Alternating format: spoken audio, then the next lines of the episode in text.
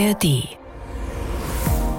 Der Tag. Der Tag. Ein Thema, viele Perspektiven.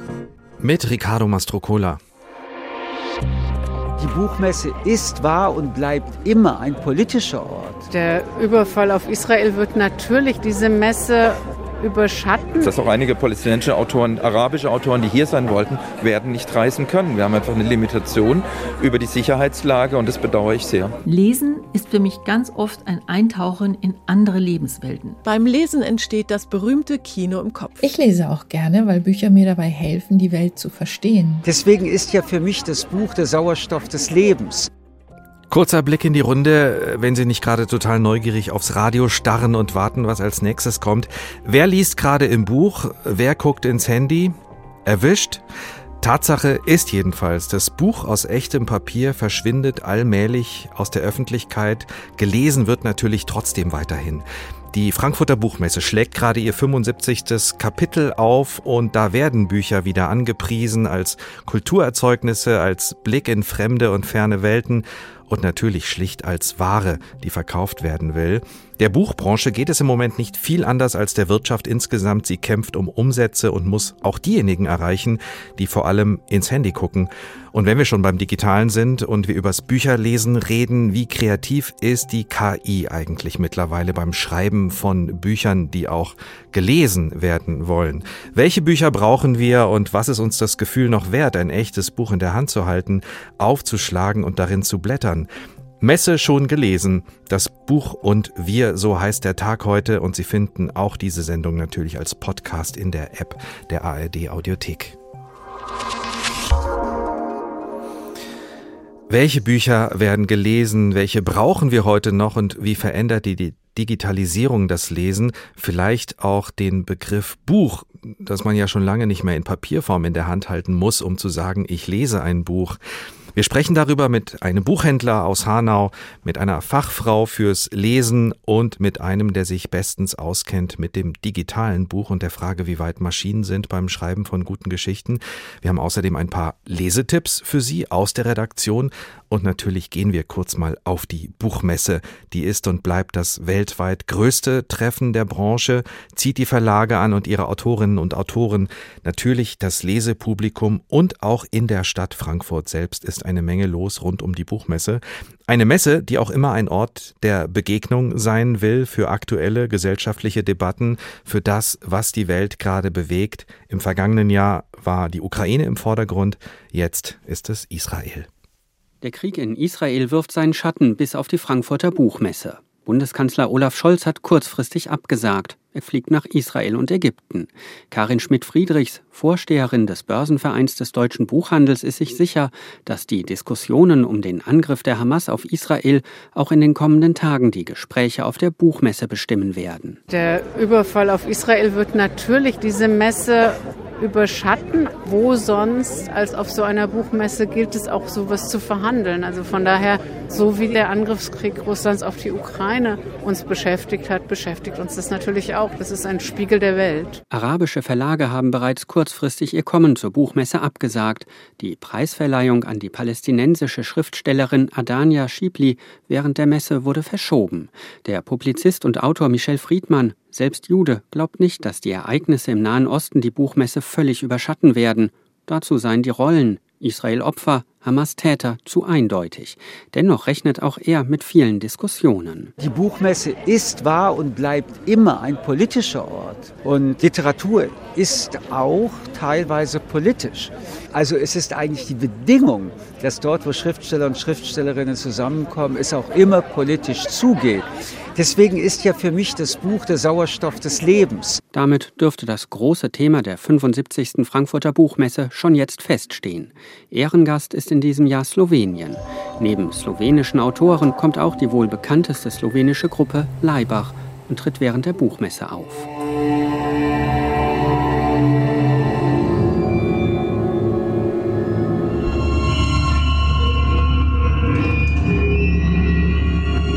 Natürlich fehlen auch die Promis auf der Messe nicht, die ihre neuen Bücher bewerben. Von Otto Walkes über Verona Poth bis hin zu Felix Magath. Und das ist der Kern der Messe, das Geschäft mit Büchern. Nach harten Jahren wegen Corona hofft die Branche wieder auf eine Normalisierung. Rund 4200 Aussteller sind da, etwas mehr als noch im letzten Jahr. Und Jürgen Boos, der Direktor der Buchmesse, hofft, dass auch wieder mehr Besucher kommen. Immerhin sind Verlage aus China, Indien und den USA nach Frankfurt gekommen. Und mehr Lizenz- und Rechtehändler als noch 2022. Der Hunger nach Inhalten ist so groß und es gibt so viele unterschiedliche Formate. Im Juni war das Agentenzentrum ausgebucht. Und das ist ein wichtiges Signal, denn der Handel mit Buchrechten und Übersetzungen ist für die gesamte Branche wichtig. Karin Schmidt-Friedrichs, die Vorsteherin des Börsenvereins des Buchhandels jedenfalls, ist jetzt schon ganz aufgeregt. Nicht nur, weil sie selbst als Verlegerin über die Messe geht, sondern auch mit Blick auf den Abschluss der Buchmesse die Verleihung des Friedenspreises des deutschen Buchhandels. Für mich bildet schon den Höhepunkt der Sonntag um 11, die Verleihung des Friedenspreises des deutschen Buchhandels an Salman Rushdie. Das wird nicht nur einer der Höhepunkt dieser Messe, sondern wahrscheinlich wird es einer der Höhepunkte meines Lebens. Wow, die Begegnung mit dem Autor Salman Rushdie, der am kommenden Sonntag also den Friedenspreis des deutschen Buchhandels entgegennehmen darf. Er hat sich im Gespräch mit dem Hessischen Rundfunk auch auf die Frage eingelassen, was ein gutes Buch eigentlich ausmacht für ihn und was Lesen und auch Schreiben für ihn bedeuten. When the reader comes to the book, they should not need anything else. If I read a book, wenn die Leser zum Buch kommen, sollten sie nichts weiter brauchen. Wenn ich ein Buch lese, muss ich nicht so viel über den Autor wissen, um zu erkennen, ob ich das Buch mag oder nicht. Das Buch muss mich direkt ansprechen. Ich denke, eine der Freuden am Lesen und am Schreiben ist diese Art von vertrauter Beziehung zwischen Leser und Autor durch den Vorgang des Lesens.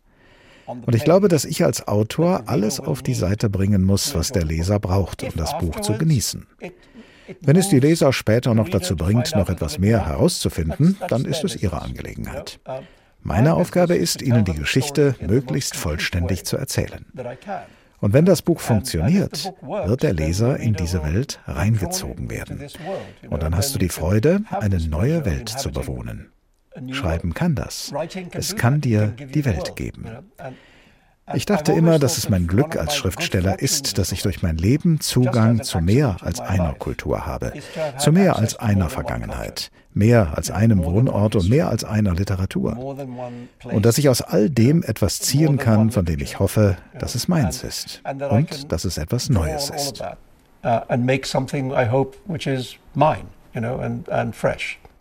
Salman Rushdie, der indisch-britische Schriftsteller, der Stargast auf der Frankfurter Buchmesse. Bevor wir jetzt über schöne Bücher reden, über das Lesen als Reise in andere Welten, uns reinziehen lassen in andere Welten, reden wir erstmal übers Geschäft. Denn das ist ja der Kern einer Messe. Es wird gekauft und verkauft. Also das Buch als Ware. Lars Hofmann haben wir eben schon im Bericht gehört, einer unserer Reporter auf der Frankfurter Buchmesse. Wie geht's denn der Buchbranche im Moment? Wie ist sie durch die Pandemie gekommen? Wie durch die Wirtschafts- und Energiekrise? Also insgesamt ähm, stöhnt die Branche schon, sagt, äh, dass es äh, schwer ist im Moment. Man muss aber auch sagen, es ist nicht so, dass jetzt gar nicht mehr gelesen wird. Also es wird durchaus gelesen, aber teilweise gibt es da Entwicklungen, die einzelne Unternehmen, Verlage, Buchhandlungen doch hart treffen. Zum Beispiel während der Pandemie waren die Papierpreise sehr hoch, auch durch den Ukraine-Krieg. Teilweise war Papier knapp, Bücher konnten nicht gedruckt werden. Das hat sich ein bisschen entspannt, aber im Vergleich zu ähm, vor ein, zwei Jahren sind die Preise immer noch hoch. Ähnliches ist äh, bei den Energiekosten. Die sind natürlich mit dem Ukraine-Krieg in die Höhe geschnellt, sind jetzt wieder etwas runtergegangen, aber da heißt es, sind immer noch doppelt so hoch für die Unternehmen wie vor dem Krieg. Und ein Verleger hat mir da erzählt, das hat unmittelbare Auswirkungen. Er hatte 140 Bücher, die er nachdrucken wollte. Da hat er gesagt, das lohnt sich gar nicht. Der hatte die jetzt komplett gestoppt, hat die aus dem Sortiment genommen. Das heißt, diese 140 Titel wird es nicht mehr geben. Also es sind schon ähm, direkte Auswirkungen. Und das geht weiter. Das trifft den Transport von Büchern. Da ist es teilweise schon so, dass ähm, wenn man über Nacht Bücher bestellen will, die nicht mehr wirklich jeden Tag oder alle zwei Tage, sondern nur noch einmal die Woche ausgeliefert werden. Das hat an allen Ecken und Enden ähm, Auswirkungen und trifft eben viele Bereiche bis hin zu den Buchhandlungen in der Branche. Lass uns da mal genauer hinschauen. Also ein Blick äh, in die Buchhandlungen, in die Verlage. Wie sieht es da im Detail aus? Da gibt es vermutlich äh, Gewinner und Verlierer. Ja, aber so ganz genau kann man das gar nicht immer trennen. Es ist auf jeden Fall so, dass in den letzten Jahren auch, das hat sich mit Corona nochmal verschärft, die Bestseller immer besser gehen, dass sich äh, das Geschäft auf immer weniger Bücher, die sich wirklich gut verkaufen, konzentriert. Und ähm, da sind es dann oft auch die großen Verlage, die die haben mit den bekannten Autoren. Das sind oft fast sowas wie Selbstläufer und diese Verlage können sich dann auch eher leisten, vielleicht mal was auszuprobieren, Bücher zu drucken, wo man nicht nicht weiß, ob das funktioniert oder nicht. Die Kleinen können sich das oft nicht so leisten und das spürt man auch ein bisschen hier auf der Messe. Es sind jetzt mehr Verlage hier, mehr Aussteller hier als im letzten Jahr. Jetzt 4200, im letzten Jahr waren es 400, aber vor Corona waren das über 7000 Aussteller. Das heißt, da sind einige weggeblieben und viele vermuten, dass das vor allem die kleinen Verlage sein dürften, die eben auch Schwierigkeiten haben, sich hier auf so einer riesigen Messe überhaupt Gehör zu verschaffen, überhaupt wahrgenommen zu werden, sich das leisten zu können. Und bei den Buchhandlungen ist das ähnlich. Die Großen können vieles leichter ausgleichen, aber die Kleinen, die bemühen sich da wirklich, die müssen aber auch was tun. Gerade mit Blick auf die Digitalisierung. Die sind in den letzten Jahren in den Onlinehandel zunehmend eingestiegen, um da überhaupt noch mithalten zu können. Ich habe mit einer Buchhändlerin gesprochen, die sind ganz aktiv, die machen bis hin zu eigenen Podcasts, um auch überhaupt noch Kunden zu binden. Aber das ist ein sehr mühseliges Geschäft, das sie da betreiben müssen. Da muss man viel Herzblut reinstecken. Wir sprechen auch in Kürze noch mit einem Buchhändler aus Hanau und fragen ihn nochmal im Detail, wie er sein Geschäft macht.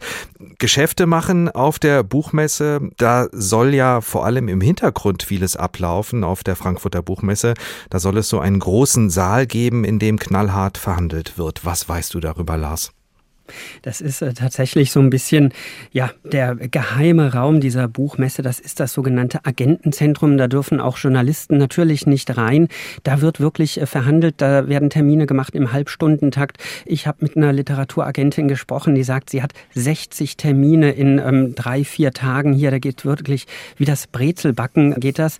Und da werden Lizenzen von Büchern verkauft. Da äh, werden Übersetzungen äh, gehandelt. Also das ist das eigentliche Geschäft. Und das war auch in den letzten Jahren extrem schwierig, teilweise gar nicht möglich hier auf der Buchmesse während Corona, als das nicht stattgefunden hat. Und ähm, jetzt ist es so, dass langsam gerade die wichtigen internationalen Länder USA, China, Indien wieder hier hinkommen. Das heißt, es sind mehr Rechtehändler hier. Das ist für alle Beteiligten, die Verlage, die Autoren, die Agenten sehr, sehr wichtig, weil das wirklich ein weltumspannendes Geschäft ist. Es gibt einzelne Bücher, die in mehrere Dutzend Länder verkauft werden, die in mehrere Sprachen übersetzt werden. Und solche Geschäfte werden eben hier auf der Messe in Frankfurt gemacht. Ein Blick in die nächsten Tage. Was sind die großen Themen dieser Buchmesse neben dem wichtigen Seitenblick nach Israel? Israel ist natürlich das eine ganz, ganz große Thema.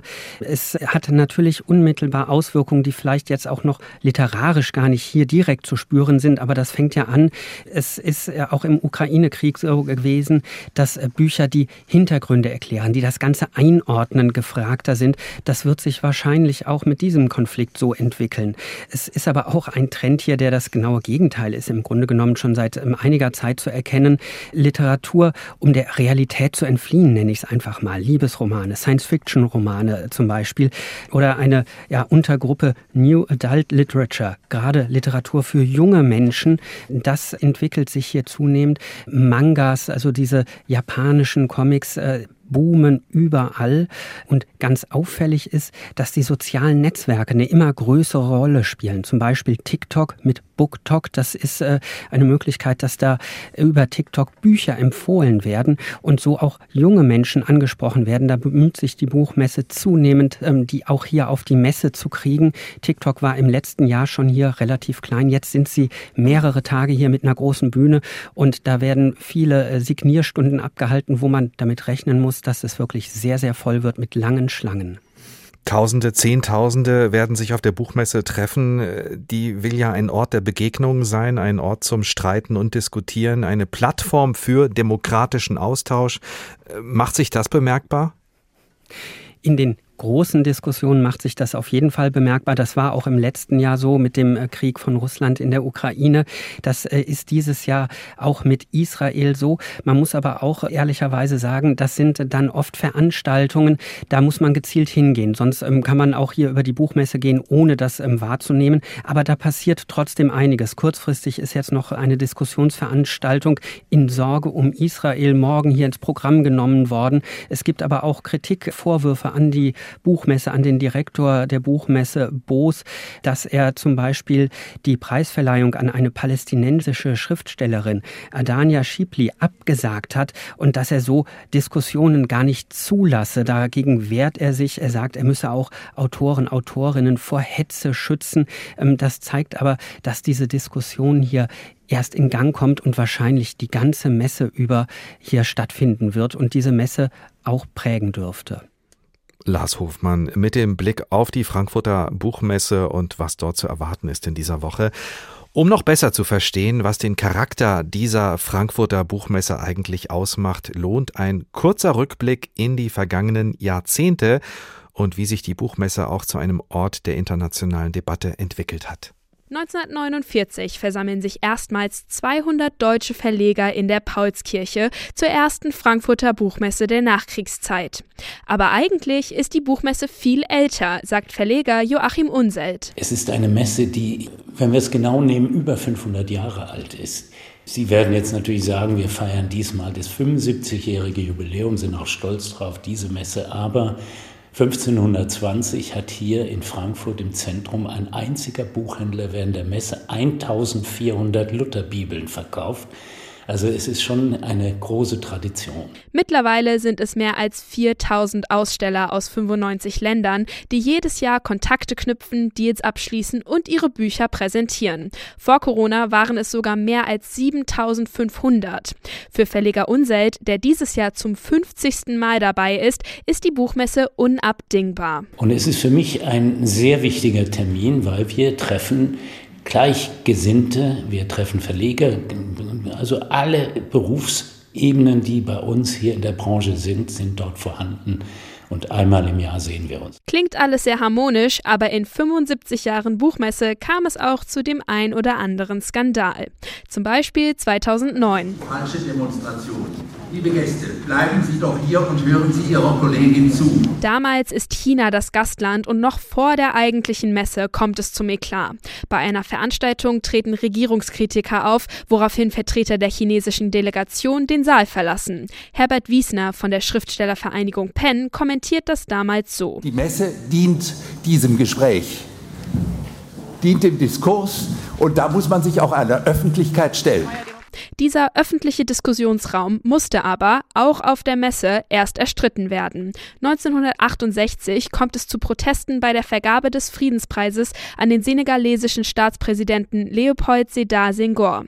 Studierende werfen Steine und Eier, die Messe wird zwischenzeitlich abgeriegelt.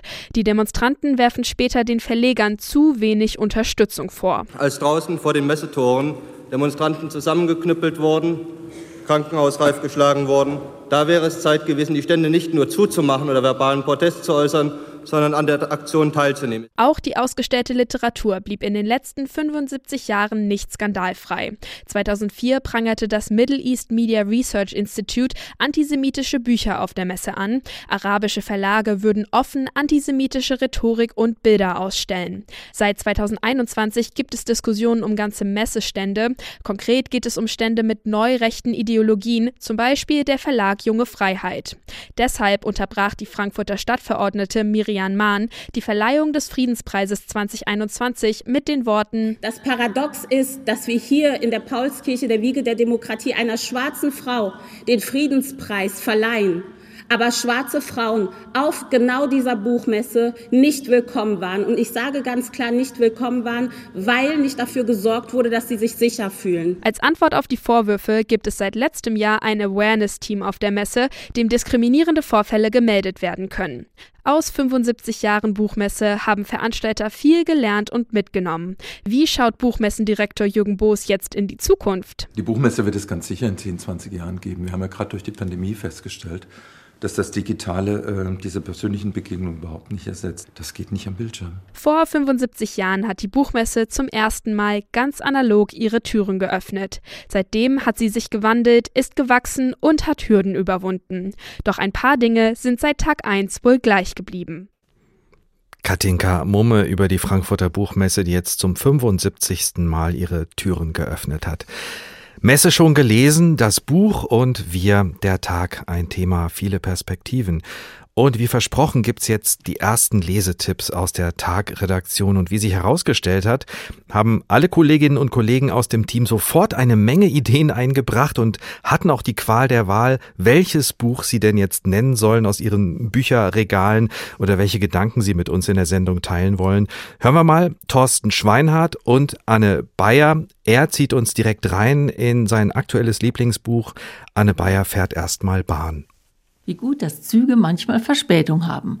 Sonst hätte ich mir sicher nicht vor kurzem in der Bahnhofsbuchhandlung in Frankfurt dieses wunderbare Buch gekauft. Frau Komashi empfiehlt ein Buch von Michiko Ayuama. In Japan ist das wohl ein Bestseller. Darin geht es um eine Bibliothekarin, die die verborgenen Wünsche ihrer Besucher und Besucherinnen erkennt und allen die Frage stellt, wonach suchen Sie? Und das meint sie nicht nur in Bezug auf das Buch, sondern auch im übertragenen Sinn. Und insgesamt geht es um die Geschichte von fünf Menschen, die alle in einer Sackgasse stecken, die dann eben mit Hilfe der Buchempfehlungen von Frau Komashi eine andere Richtung einschlagen, neue Perspektiven für sich entdecken, ihr Leben verändern und zufriedener mit sich werden. Und vielleicht berühren mich ihre Geschichten genau deswegen, denn auch mir geht es manchmal so, Lesen ist für mich ganz oft ein Eintauchen in andere Lebenswelten und deswegen auch eine Bereicherung und auch manchmal ein Perspektivwechsel. Und Bücher gehören zu meinem Alltag. Ein Leben ohne sie kann ich mir tatsächlich nicht vorstellen. Und schon immer liebe ich es auch, in eine Bibliothek zu gehen, dort zu stöbern und dann mit einem Stapel von Büchern wieder nach Hause zu gehen. Was ich mir jetzt nur wünschen würde, wäre so eine Bibliothekarin, die genau weiß, was ich gerade brauche. Gestern war Alma Rosé noch eine umjubelte Konzertgeigerin, ein echter Star. Heute ist sie nur noch eine weitere Jüdin mit eintätowierter Häftlingsnummer in Auschwitz. Doch Alma Rosés Name wird den Holocaust überdauern. Sie wird bekannt als die Violinistin von Auschwitz. So auch der Titel des gerade auf Deutsch erschienenen Romans von Ellie Midwood, basierend auf der wahren Geschichte von Alma Rosé. Als eine Aufseherin sie erkennt, überträgt sie Alma die Leitung des Häftlingsorchesters. Ab sofort soll sie persönliche Konzerte für die SS-Aufseher geben, was sie zuerst wütend ablehnt. Schweine, Bauern, wiederholte sie langsam und mit großem Genuss. Genau das sind sie. Für die soll ich spielen? Aber bald wird Alma klar, welche Möglichkeiten sich damit eröffnen. Denn wer in das Orchester aufgenommen wird, ist vorerst sicher vor dem Tod im Gas und auch vor dem berüchtigten Lagerarzt Josef Mengele, der zu Almas Bewunderer und Gegenspieler wird. Die Violinistin von Auschwitz erzählt fesselnd und nach wahren Begebenheiten, wie Alma Rosé inmitten von Hunger und Elend ein musikalisches Wunder gelang, Almas eigene Geschichte endet tragisch, doch mit dem von ihr aufgebauten Mädchenorchester rettete sie eine Vielzahl von Menschenleben. Lesetipps von Thorsten Schweinhardt und Anne Bayer aus unserer Redaktion. Was die beiden da gerade gemacht haben, das ist Alltag für Dieter Dausin, Buchhändler aus Hanau in zweiter Generation. Und nicht nur in Hanau ist seine Buchhandlung am Freiheitsplatz mittlerweile sehr bekannt, sondern bundesweit. Denn zum sechsten Mal haben er und sein Team den Deutschen Buchhandlungspreis bekommen und das auch noch in der höchsten Kategorie beste Buchhandlung mit nur zwei anderen in Deutschland. Also erstmal herzlichen Glückwunsch. Ja, vielen Dank. Ich schätze, das Team und Sie haben sich sehr darüber gefreut. So ist das, ja, sehr. Und Sie sind also immer Damit rechnet man nicht, zumindest mit der Kategorie nicht, dass man den Preis bekommt. Das weiß man schon vorher, weil man dann zur Verleihungsfeier eingeladen wird. Aber in welcher Kategorie, das weiß man nicht. Und das hat uns sowohl überrascht als mhm. auch unglaublich gefreut. Ich war noch nicht in Ihrer Buchhandlung. Die Hanauerinnen und Hanauer mögen es mir verzeihen, dass ich für alle anderen nochmal frage, wie sieht's bei Ihnen im Laden aus und was machen Sie vielleicht anders als andere? Also schön sieht's aus. Erstmal. Ähm, das liegt ähm, auch daran, dass wir 2018 den Laden komplett umbauen konnten oder mussten, weil das Haus hier äh, komplett saniert wurde. Äh, wir eine Zeit lang rausgehen mussten und dadurch aber das Glück hatten, eben äh, den Laden vergrößert wieder zurückzubekommen und komplett neu einrichten zu können. Und ähm, ja, auch das Äußere des Ladens spiegelt so ein bisschen den Spirit wieder. Es ist nichts von der Stange, keine Möbel vom Ladenbauer, sondern ein Innenarchitekt hat das sehr schön mhm. gestaltet. Und äh, ja, wir haben es mit Herzblut eingerichtet und sieht eben anders aus ein bisschen als andere. Und nicht nur die Einrichtung ist wichtig, natürlich all das, was Sie auch im Laden verkaufen und wie Sie es machen. Äh, was machen Sie also anders als andere Buchhandlungen? Können Sie das in Worte fassen? Ja, also ich will es nicht sagen anders als andere. Jeder macht es irgendwie auf seine Weise. Und was wir ähm, tun, ist, dass wir Bücher verkaufen, die wir wirklich empfehlen können. Das machen natürlich viele andere auch. Aber wir ähm, kaufen nicht ein irgendwie nach, nach äh, Verlagsempfehlungen oder gar Bestsellerlisten oder so, sondern uns ist es wichtig, dass wir die Sachen, die wir pushen und die wir empfehlen, äh, eben auch gelesen haben und dass wir dahinter stehen können. Das ist eigentlich so das große Merkmal und schlägt sich mhm. natürlich auch im, im Titelsortiment nieder. Das ist der Spirit, von dem Sie gesprochen haben.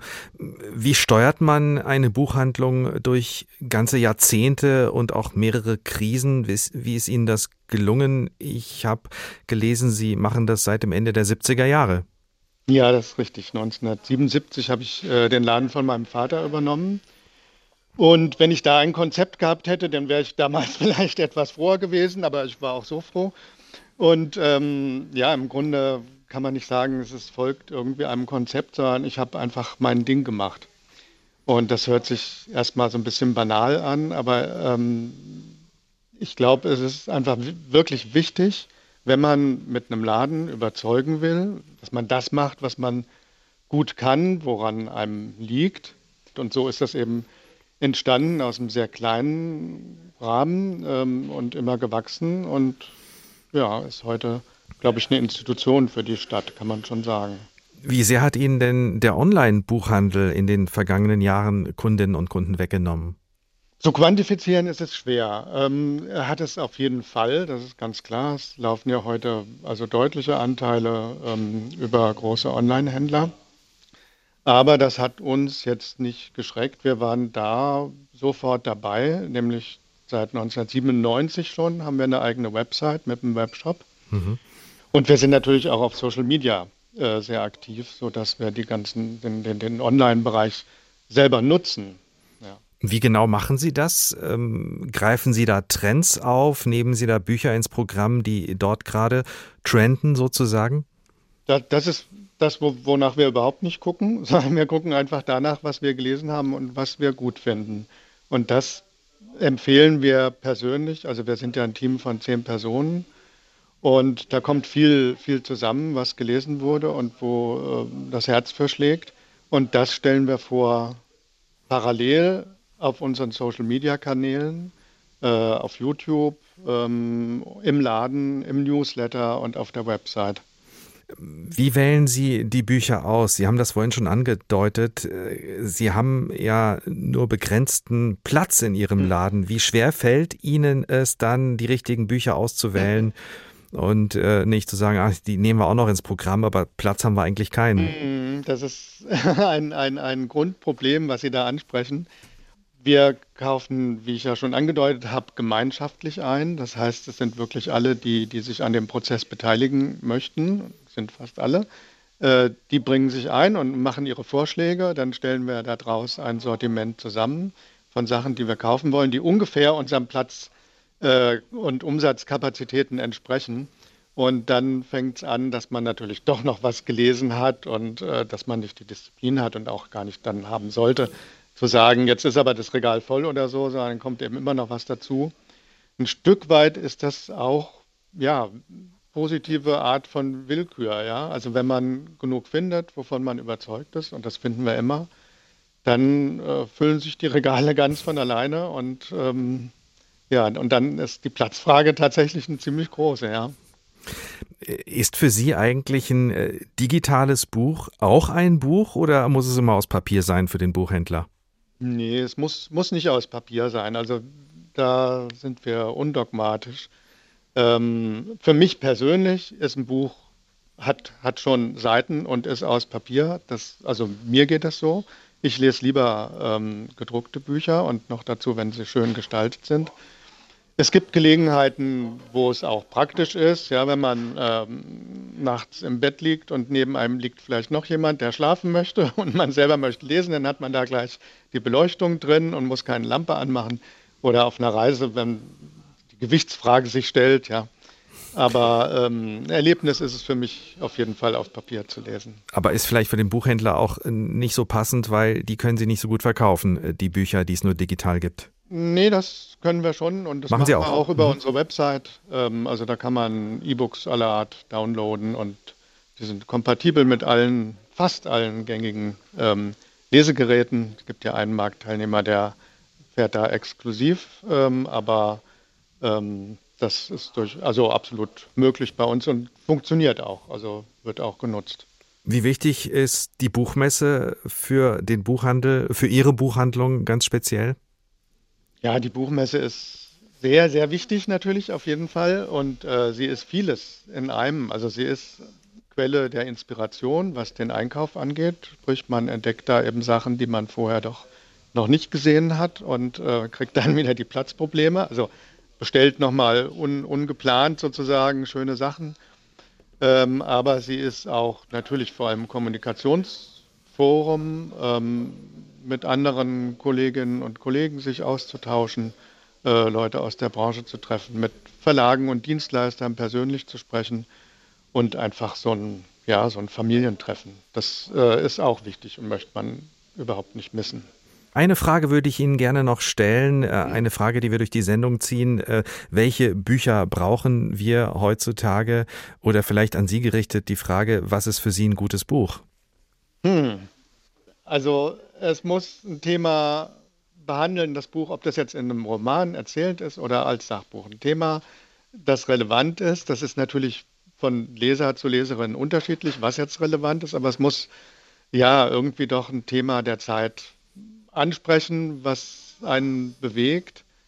Und es muss es auf eine Form machen, die zugänglich ist. Das muss was in mir, in mir auslösen.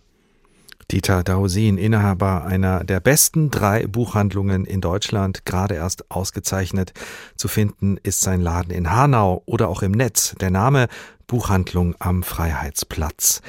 Messe schon gelesen, das Buch und wir, der Tag ein Thema, viele Perspektiven. Und wir holen uns jetzt noch die Perspektive von unserer Kollegin Julika Tillmanns, die sich Gedanken dazu gemacht hat, warum wir lesen, lesen sollten und was das Lesen in uns auslöst. Warum Bücher lesen? Warum nicht einfach nur daddeln?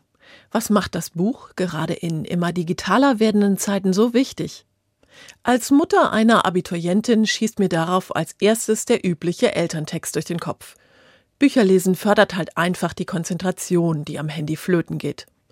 Lesen festigt die Rechtschreibung und erweitert enorm den Wortschatz. Als frische Zeugin einer Erstlektüre von Goethes Faust kann ich von überraschten und durchaus belustigten Reaktionen berichten auf Vokabeln wie Pfaffen, Laffen und Scholasten. Außerdem merkt man sich Gelesenes aus Büchern einfach besser. Die Informationen sind tiefgehender, bleiben besser hängen, wenn man sie in gedruckter Form gelesen hat, anstatt online auf dem Laptop oder am iPad. Schließlich lehrt Bücherlesen uns auch die nützliche Kulturtechnik des Slow Reading doppelt so langsam lesen, schon ab der ersten Woche. Aber mit solchen klugen Sprüchen ist die Faszination Lesen natürlich noch nicht erklärt. Von der kann ich als Leserin spoilern. Romane handeln eben nicht von dem, was ist oder was war, sondern von dem, was sein könnte. Und das befreit unser Denken. Fiktive Geschichten zu lesen macht Fremdheitserfahrungen möglich. Wir können uns in die verrücktesten Figuren hineinversetzen, in ein anderes Geschlecht, ein anderes Alter oder eine ganz andere Wesensart. Wir können den abwegigsten Gedankengängen folgen. Selbst mit einer Mörderin können wir Empathie empfinden. In der Literatur haben wir dazu alle Freiheit der Welt. Und das geht eben nur mit diesem gewissen Aufwand an Zeit, den das Lesen erfordert. Dazu kommt, Lesen befördert unser Einfühlungsvermögen. Denn so eine Perspektivübernahme erfordert ja Verständnis und Mitgefühl für die Sichtweisen der anderen. Lesend lernen wir also, über uns selbst hinauszudenken. Und im Gespräch über die Bücher lernen wir auch noch, über uns selbst zu sprechen, ohne immer ich sagen zu müssen, indem wir nämlich mit den Figuren argumentieren.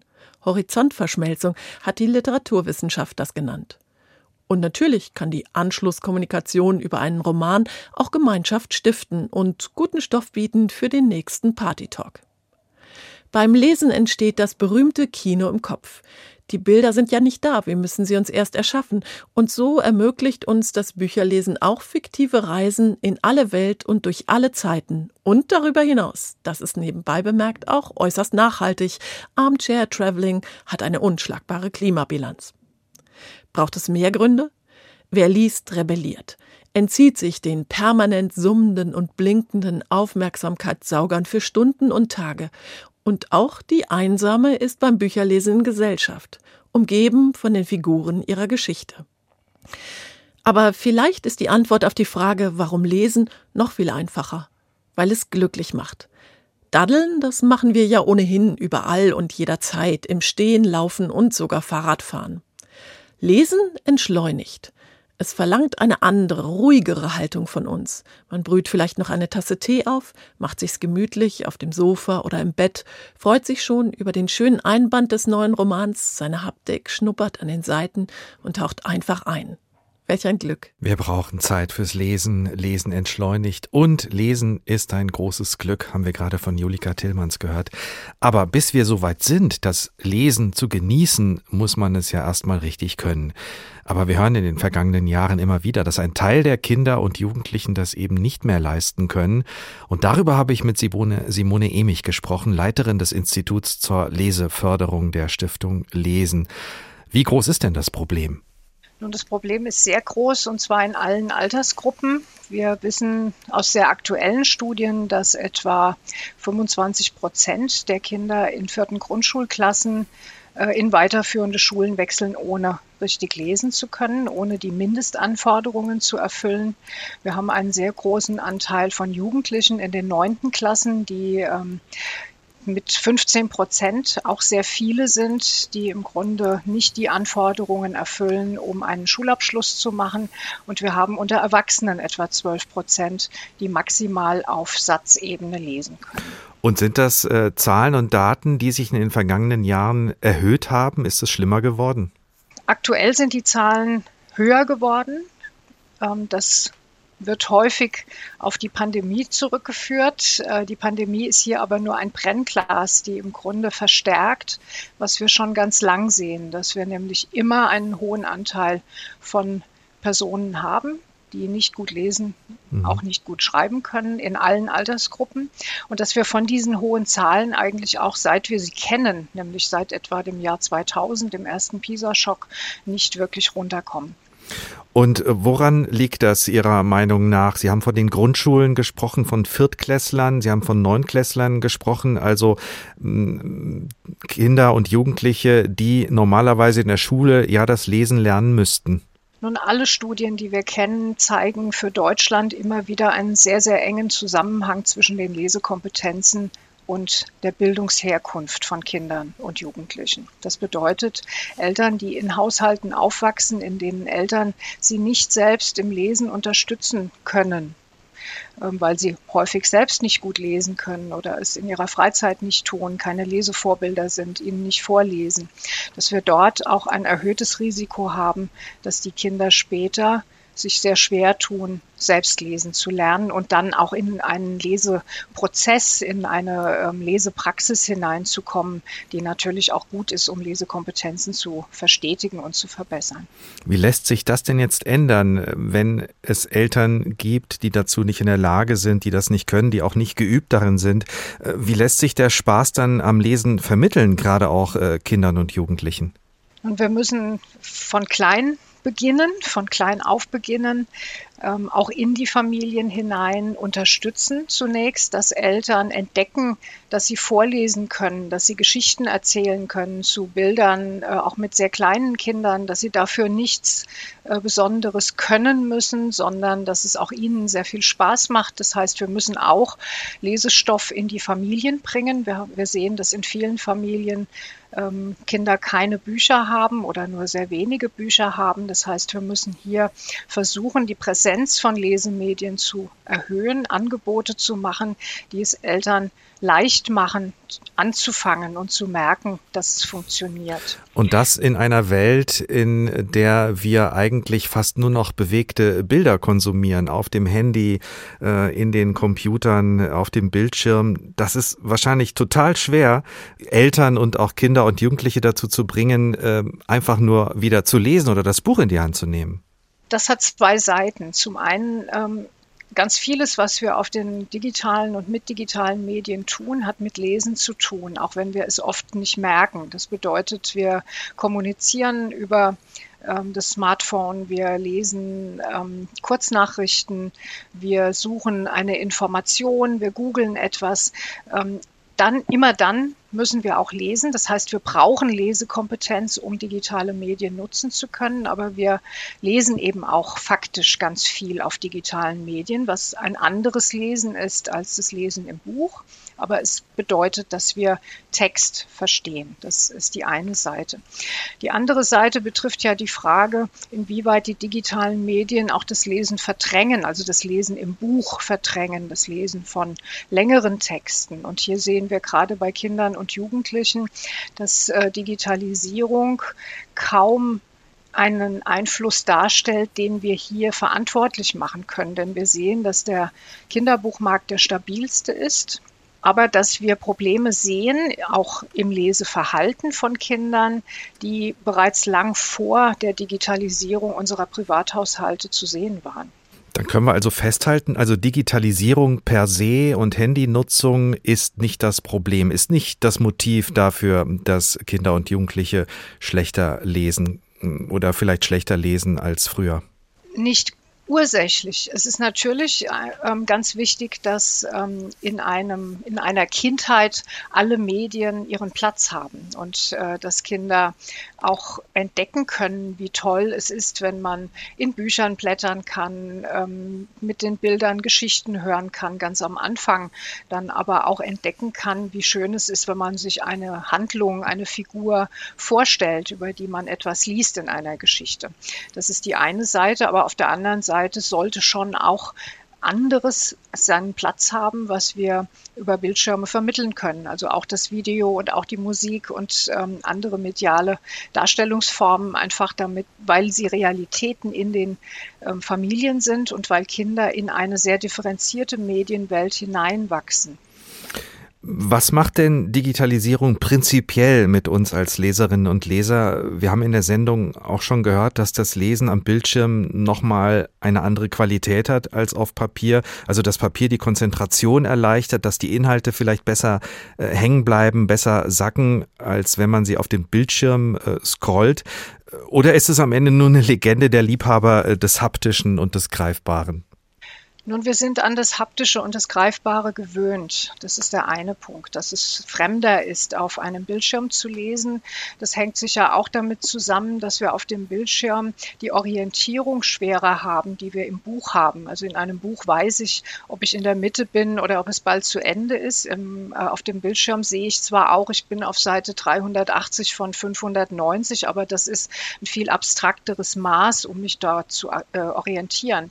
Auch habe ich auf dem Bildschirm Bildschirm ja häufig die Möglichkeit, die Schriftgröße zu verändern. Das heißt, ich habe nicht dieselbe Seite vor mir, wenn ich dieselbe Stelle lese wie eine andere Person.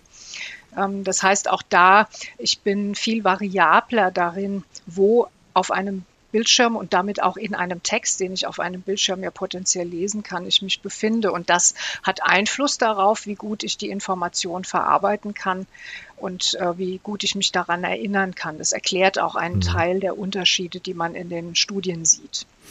Unsere Tagfrage heute, Frau Emich, ist, welche Bücher brauchen wir eigentlich? Oder ich könnte Sie auch fragen, was macht für Sie eigentlich ein gutes Buch aus? Nun, ein gutes Buch ist ähm, aus meiner Perspektive sicher nicht ein Buch, das wir normativ als gut definieren und äh, von dem wir sagen, dass es bestimmte Qualitäts- und Gütekriterien erfüllen muss, zumindest nicht, wenn wir darauf schauen, wie wir Kinder und Jugendliche und Erwachsene, die wenig Zugang zum Lesen haben, dazu bewegen können, diesen Zugang ähm, zu finden. Wir das brauchen eine thematisch, große thematische Vielfalt von Büchern. Wir müssen ernst nehmen, dass Comics, dass Mangas, ähm, dass ganz einfache Bücher, die wir vielleicht aus einer kulturellen und literarischen Perspektive nicht ernst nehmen, dass auch das gute Bücher sein können, weil sie für Menschen, die sich mit ihnen beschäftigen, eine ganze Menge Spaß bringen können. Simone Emich von der Stiftung Lesen. Für sie ist ein gutes Buch vor allem eines, das für breite Schichten zugänglich ist, egal ob ohne oder mit Bildern. Messe schon gelesen, das Buch und wir, der Tag, ein Thema, viele Perspektiven anlässlich der Buchmesse. Heute auch mit Lesetipps von uns, nicht ganz im klassischen Sinne. Wir haben nämlich in der Redaktion herumgefragt, wer etwas beitragen möchte zur Lust am Lesen. Und überall gingen die Finger hoch, auch bei Sabine Storm und Uli Sonnenschein. Der Ulysses von James Joyce gilt neben Finnegans Wake als eins der schwierigsten Bücher der Literaturgeschichte. Das mag man so sehen, ich glaube aber, dass Schwierigkeit sehr individuell und sehr relativ ist. Ich habe fünfmal angefangen, dieses Buch zu lesen und habe es nicht geschafft. Und beim sechsten Mal gab mir jemand einen Tipp. Und zwar sagte er, lass die ersten drei Kapitel weg, die sind sehr theoretisch, die sind sehr einer Philosophie verpflichtet, die von Thomas von Aquin ausgeht und bei den alten Griechen noch lange nicht aufhört. Fang an mit dem vierten Kapitel, mit Leopold Blums Frühstück. Und Leopold Blum ist eben eine dieser Hauptfiguren. Den verfolgt man dann bei seinem Tag durch Dublin bis abends spät wo er durchs Fenster einsteigen muss, weil er seinen Haustürschlüssel vergessen hat. Und dann kann man die ersten drei Kapitel lesen. Denn Joyce hat ja seinen Ulysses nach der Odyssee gestaltet und die ersten drei Kapitel sind die sogenannte Telemachie, dem Sohn von Odysseus gewidmet. Und die Odyssee beginnt eigentlich erst mit Leopold Blum. Und das war wirklich ein sehr hilfreicher Tipp, weil dann merkt man, wie unendlich witzig dieses Buch ist, wie viel Anspielungen man einfach so versteht und überhaupt nicht unter dem Grad der Schwierigkeit zusammenbricht. Manches versteht man nicht, aber das ist auch nicht wichtig, denn es ist so voll, dieses Buch, dass man es immer wieder lesen kann und ich habe es seitdem sicher fünfmal gelesen und immer mit sehr großem Spaß. Ich lese gerne, weil mich Bücher nicht nur in eine andere Welt katapultieren, wenn ich zum Beispiel Romane oder Thriller lese. Ich lese auch gerne, weil Bücher mir dabei helfen, die Welt zu verstehen. In meinem Bücherregal gibt es eine große Auswahl an Sachbüchern über alle möglichen Themen des Lebens. Gefühle zum Beispiel. Das Buch Gefühle sind keine Krankheit habe ich vor kurzem gelesen und es hat mich wirklich begeistert. Darin ist einfach beschrieben, warum Gefühle wichtig sind, wie sie entstehen und wie wir mit ihnen umgehen können, statt sie zu verdrängen. Mich begleiten außerdem die Bücher von Irvin Yalom, einem Psychiater, der aus seinem Alltag und seinen Behandlungen erzählt. Seine Geschichten verändern meinen Blick auf das Leben, auf den Tod und auf das, was im Leben wirklich zählt. Die Sachbuchliebhaberin Sabine Storm und James Joyce-Fan Uli Sonnenschein mit ihrem ganz besonderen Tipp von uns für Sie aus der Redaktion. Gefühle, haben wir gerade gehört, ist ein ganz gutes Stichwort. Die spricht man Maschinen ja ab, aber sie können sie reproduzieren immerhin. Und das heißt natürlich auch mit der Entwicklung der künstlichen Intelligenz und der mittlerweile berühmten Chat-GBT-App und anderen ähnlichen Apps ist mittlerweile vieles möglich. Auch kreatives Schreiben bis zu einem bestimmten Punkt. Und das ist natürlich ein großes Thema auf der Buchmesse. Auch eines für Holger Volland, Autor für digitale Themen und auch Vorstandsmitglied bei der Zeitschrift Brand 1. Im Moment auf der Buchmesse schon. Grüße Sie, Herr Volland. Hallo, Mastro Cola. Ich hoffe, Sie können mich hören. Hier ja. ist es noch ein bisschen ruhig. genau, wollte ich gerade fragen. Gleich könnte es laut werden. Genau, wollte gerade. Sie haben offenbar einen ruhigen Platz gefunden auf der Buchmesse. Ja, ja. Sehr gut. Also, genau. Fragen wir doch mal äh, gleich ganz praktisch. Was kommt denn im Moment dabei heraus, wenn man einem Textprogramm sagt, äh, es sollte einen guten Roman schreiben? Wahrscheinlich reicht die Information nicht für das Programm. Genau, ich würde mal sagen, das ist ein schlechter Prompt, ähm, denn dann äh, wird das Programm natürlich irgendwas ausspucken, von dem es glaubt, dass es ein guter Roman ist und es wird wahrscheinlich ein ziemlich generisches Stück Text sein. Das wird auch kein Roman sein, sondern es wird relativ kurz sein. Also momentan kann Software wie ChatGPT nur eine begrenzte Länge schaffen und es kommt eben wirklich darauf an, wie man, wie man diesen Befehl, diesen sogenannten Prompt äh, gestaltet und gut ist eine sehr ja, eine sehr eingeschränkte äh, Beschreibung. KI kann noch nicht sagen, was gut ist und was nicht gut ist. Okay, anders gefragt, äh, wie kann man denn als Autor, Autorin die KI sinnvoll nutzen, äh, wenn man zum Beispiel nicht weiter weiß oder wenn man, wenn einem die Ideen ausgehen, ist dann der Punkt, wo man sagt, okay, ich lass mal die KI ein bisschen weiterschreiben und dann knüpfe ich an? Ja, das Tolle ist, Autoren lassen ja selten ihre Karten schauen. Ich würde mal mutmaßen, dass mehr Autorinnen und Autoren auf dieser Welt schon KI nutzen, als sie es zugeben. So Anwendungsfälle, die man sich gut vorstellen kann, sind Rechercheunterstützung. Also wenn man zum Beispiel eine ein Unmenge an Material zu sichten hat, dass man KI bittet, dieses Material zusammenzufassen. Das funktioniert super. Oder wenn man Material in äh, Fremdsprachen hat, dass man KI bittet, ähm, das zu übersetzen. Auch das funktioniert super. Und wenn man Angst vor dem weißen Blatt Papier hat, kann man natürlich auch sagen, ich schreibe gerade an einem Roman über ein Mädchen im 14. Jahrhundert, das äh, in einem Kirchturm aufwächst. Wie könnte eine Einstiegsszene sein? Und dann kriegt man vielleicht von, von der KI zehn Vorschläge gemacht und vielleicht ist da eine gute dabei, aus der man dann tatsächlich was machen kann. Aber, Aber genauso gut könnte man auch Freunde fragen. Genau, oder, äh, oder das. Äh, Sie, Sie nutzen aber schon die KI, haben, wir, haben Sie mir im Vorgespräch verraten. Genau, also ich schreibe derzeit an meinem nächsten Sachbuch und ich nutze KI für genau die Fälle, die mhm. ich gerade gesagt habe. Ich lasse äh, Texte zusammenfassen, ich lasse mir Texte übersetzen und ähm, lasse mir tatsächlich auch Stichpunkte geben, wenn ich jetzt zum Beispiel einen langen, ein langes Abstract von 40, 50 Seiten habe und sage, such mir mal die Aspekte bitte aus diesem Aspekt raus, die für Konsumenten besonders wichtig sind. Dann sind das Anwendungen, in denen mir KI total viel Zeit spart. Und ähm, das nutze ich auch gerne. Was allerdings so ein bisschen der, der Wehmutstropfen ist, man muss alles noch überprüfen, denn tatsächlich glaube ich wirklich keine einzigen Aussage und auch keine einzige Zusammenfassung, weil KI momentan noch dazu neigt zu halluzinieren. Sie sagen momentan, das könnte sich ja in Zukunft äh, noch ändern. Aber wenn ich Sie richtig verstanden habe, der menschliche Verstand, die Kreativität, die man selber hat, die kann die Maschine offenbar noch nicht ersetzen. Nein, um, solche äh, Large Language Models, ähm, äh, die sind ja darauf trainiert, was es schon gibt. Das heißt, die können eigentlich nur zugreifen auf, auf die Vergangenheit, auf Bedeutungen von Wörtern oder, oder Satzzusammenstellungen, die es schon mal gab. Das heißt, die können nichts wirklich Neues erschaffen und nichts wirklich Spannendes sich ausdenken. Dafür sind die auch gar nicht äh, äh, gemacht. Da braucht es schon auch noch immer den Menschen, der eben zum Beispiel Lust hat, einen, einen Bruch zu erzeugen, der Lust hat, etwas zu machen, was bisher noch nie da gewesen war. Und ähm, das eint ja ganz oft kreative Menschen, dass sie eben etwas ganz anders machen wollen, als es das bisher gab. Und das kann man nicht replizieren mit einer Software, die eben auf Vergangenem ähm, trainiert wurde. Salman Rushdie hat zu Beginn äh, der Sendung gesagt, eigentlich egal, wer Autor, Autorin ist, die Geschichte muss gut sein, muss zum Publikum sprechen, alles andere sei zweitrangig. Was ist für Sie ein gutes Buch und dürfte es auch von der KI geschrieben sein? Das finde ich jetzt im Zeitalter der KI wirklich ein ganz spannendes Zitat, ne? weil wenn man sich überlegt, könnte ein gutes Buch tatsächlich auch von einer KI geschrieben sein, wenn die Geschichte stimmt, wäre es und wäre uns das egal. Ich glaube, es wäre uns nicht egal, denn mir ist bei einem Buch immer auch wichtig, wer es geschrieben hat. Also ich interessiere mich immer auch für die Autorin oder den Autor, ich interessiere mich für den Hintergrund, in dem dieses Buch entstanden ist, für den Kontext vielleicht. Warum hat jemand genau dieses Thema gewählt oder warum, warum hat sich jemand mit diesem Thema genau so auseinandergesetzt? Und das fällt natürlich weg, wenn KI einfach nur den Text schreibt. Dann hat man vielleicht den schönen Text, mag sein, aber es fehlt eben der Kontext und damit wird der Text auch ein bisschen wertloser, weil man eben weiß, okay, da steckt keine Botschaft mehr dahinter, die mir jemand geben will. Holger Volland, Autor und Vorstand bei der Zeitschrift Brand 1 und eines der Bücher, die er geschrieben hat, passt zu unserem Gespräch.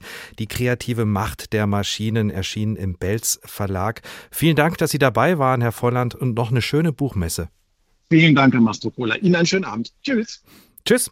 Messe schon gelesen, das Buch und wir, der Tag, ein Thema, viele Perspektiven anlässlich der Buchmesse. Sie finden die Sendung natürlich wie immer auch in der App der ARD Audiothek zum Nachhören oder weiterteilen und empfehlen.